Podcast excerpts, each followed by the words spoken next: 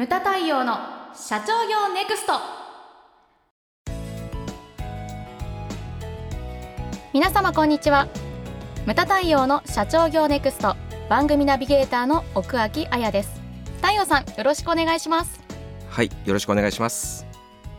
いや太陽さんはい。ついにうちもオフィス改革が始まりましたね。嬉しそうですね、はい 嬉しいんです。い、やあなたまだ2年働いてないですよね。2年目ええ私は20年あそこのオフィスで働いてるんですけれども ついにです。ついにですね。ははい。あの思えばですね、ええ。あそこの場所に越してきたのがはい。平成2年なのでもうあ28年なんですまるまる。はい。で考えてみたらね28年前って言ったら、はい。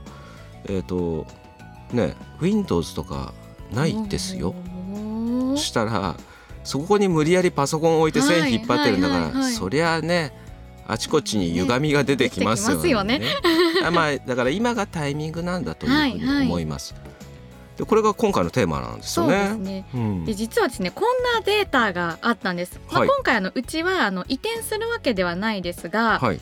あのですね日清基礎研究所のうん。オフィス市況見通しうんというデータがありまして、2018年の8月のものなんですけれども、はい今ですね東京都心部のオフィス市場がもう大活況らしくてはい。でその理由の一つがですね、その人材確保ですとか、うん働き方改革のはいために、あのオフィスの移転をされるそうなんですよ。うん。でまあ狙うところはその定着率の向上とか、うん。あの生産性の向上、うん。であとは採用の強化とはい。いうところで、あのオフィスの移転を新しいオフィスにこう移転されるはい。っていう会社さんが今たくさんいらっしゃるらしいんですけれども、はい。本当にそんな効果があるんだろうかと私はちょっと疑問に思うところなんですけれどもうん。太陽さん的にはどうですか？まあね、はい。私も採用のその勉強会とか、はいはい。そういうのをやりましたけれども、はい。ああと就活ええのイベントとかって結構通ってたんですよ。だから、か。学生の頃じゃなくて、えあのそのセミナーをやるにあたって、えはいはい。そうするとこう武道館とかでうん就活のイベントやってると、見てるとですねやっぱり大手の名前こう、うん。どこどこっていうのがこう頭につく。会場が人うわーっとねこう入りきれないぐらいいて。ええ。そしてですねその他、まあ、中小企業とか、はい。あの聞いたことのないところとかは閑散としてるっていう、まあそうですよね。だからうん。私もよく質問されるのが、はい。あのどういった基準で企業を見ればいいですかとか、だから単純にね学生からしてみたら聞いたことある名前とか、うん。上場してるとか、うんあとオフィスの所在地っていうのがなるほどですね。な、はい。ね、何か考えてもあると思うんですよ。うんうんうん。あの丸の内。ね 憧れますよね。あやっぱり憧れる、はい。丸の内 OL っていうねブランドが、はい。まあ、ちょっと前にねあの結婚して辞めた、ええ。あのうちの女性社員、まあ、子供も今2人ぐらい。前うちにその働いてた時に、はい。あのどこで働いてるの？って聞かれたら「あ丸の内です」って言って答えてたらしい。え 近いですけまあどね。近い。歩いて5分ぐらいだけど はい。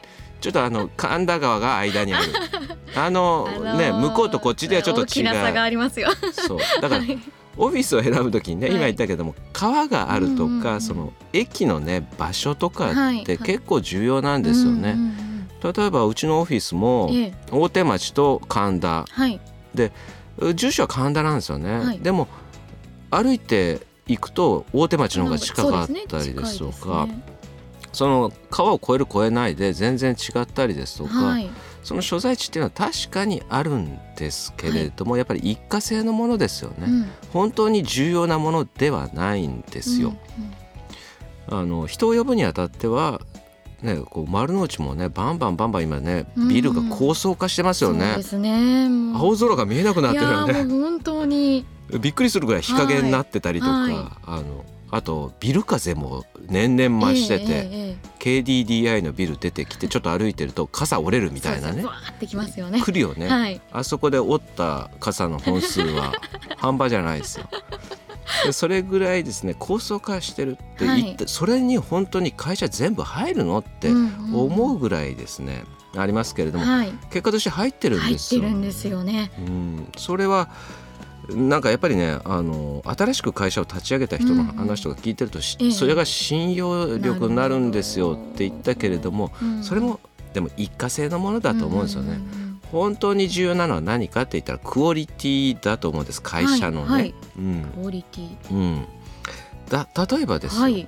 うちも、ね、年間でいろんなお客様出入りしてますけれども、で本当にあやちゃんも後継社長塾とかはいやってると分かると思うんですけど、本当に儲かってるところって、うん本社にお金かけてないよねないですね。ないです。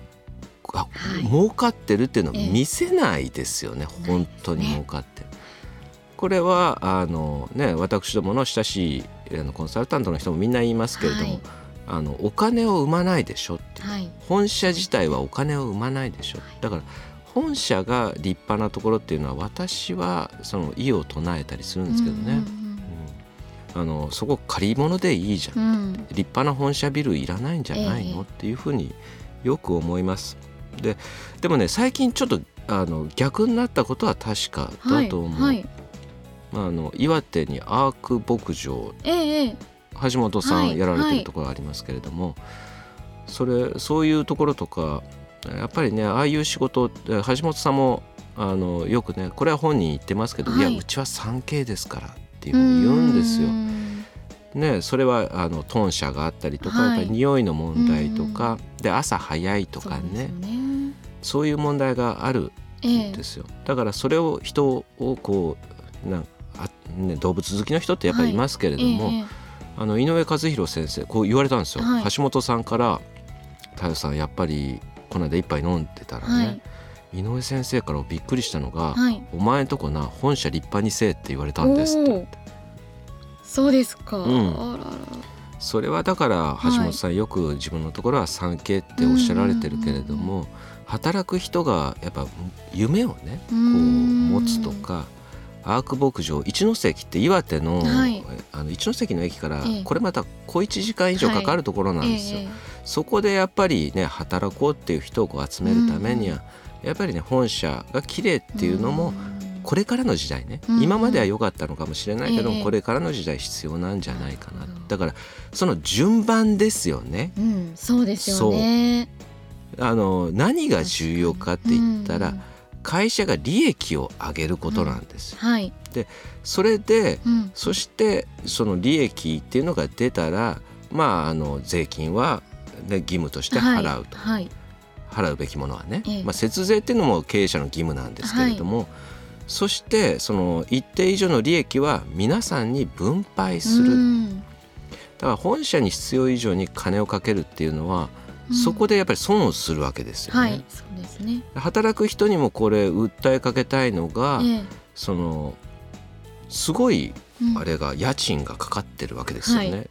例えばその丸の内のワンフロア借りてるオフィス、それはそれでそのプライドとかこえ。えう満足、誇りに思うんだけれども、でもちょっと考えてみてくださいと。それもっとさその我々のオフィスがある、はい。ちょっとこっち来いよと。神田川のちょっとこっち来いよって。家賃安いぜみたいな。ね。そこでえ働いあそこにオフィスがあるんだったら、うんもうちょっと社員さんに分配できるんじゃないのかなっていうふうに思うんですよね。だからその経営者はあの順番間違えないでほしいななるほど。まず利益が先じゃうんないの、うんうんでそこからねあの、まあ、成長とともにはい。こう場所を変えるのもありだと思うんですけど、ううんちは、ね、冒頭で言ったように場所は変えないそうですね。はいでそこでまあリニューアルをする、はい。でリニューアルも目的を持ってリニューアルをしてほしいなっていうふうに思うんです。うんなるほど。さっき言いましたけれどもうちは、ね、平成2年に越してはい。もうネットも何もなかった時代だと。でんずっとね何にも考えずに働いてたけど、ええふと気づいたらねこの間ほらここの、ね、収録の帰りに、はい。みんなで国用さんのええ。ね,、あ来ましたね。のショールーム行きましたけど、はい。あんな、ね、今我々が使ってるネズミ色の もうねネズミ色の塩ビマットが引いてある、はい、あのオフィスデスクっていうのは、どこにもねえって思ったんですよね。ね。ちょっとやべあのあの瞬間にやべえって思った。ね今だからたねあやちゃん食いついてたのがこう立って仕事ができる机。あの自動で高さが変えられる、はい、ちょっとねこう こう眠くなってきたりとか、えー、やっぱずっと座ってるっていうのがあれだから、はい、こう時間とともにちょっと体勢を変えたりとか。